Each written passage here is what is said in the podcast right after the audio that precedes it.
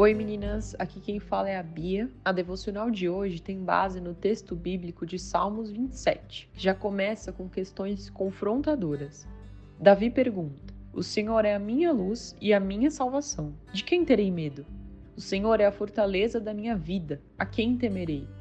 Quão verdadeiras são essas palavras? Acho que nenhuma de nós duvida racionalmente de que Deus é maior que as nossas aflições, mas de alguma maneira estamos sempre prontas para agir como se não soubéssemos disso. Muitas vezes deixamos a ansiedade e o medo tomar conta, chegando mesmo a ficar desesperadas diante de situações difíceis, seja na família, no trabalho ou na igreja. Nessas horas precisamos respirar e lembrar que Ele é soberano sobre tudo. E cada coisa que acontece com aquelas que amam ao Senhor tem um propósito, por mais que não entendamos agora ou talvez em nenhum outro momento.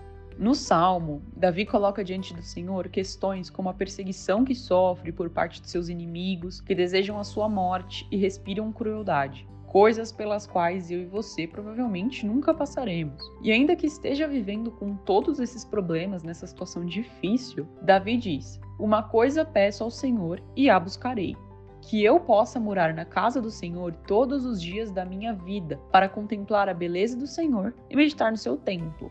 Ou seja, mesmo nesse cenário, com tantas situações de perigo mesmo, né, perigo físico, que poderiam estar causando medo ou melancolia, Davi entende que ele deve continuar buscando a Deus. Afinal, essa é a única coisa que realmente importa e que faz a diferença. O único consolo verdadeiro, né, o auxílio em tempo de tribulação.